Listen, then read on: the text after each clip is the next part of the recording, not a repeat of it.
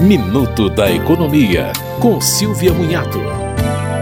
A Agência Nacional de Saúde Suplementar incluiu três medicamentos de quimioterapia na lista de procedimentos que os planos de saúde devem oferecer.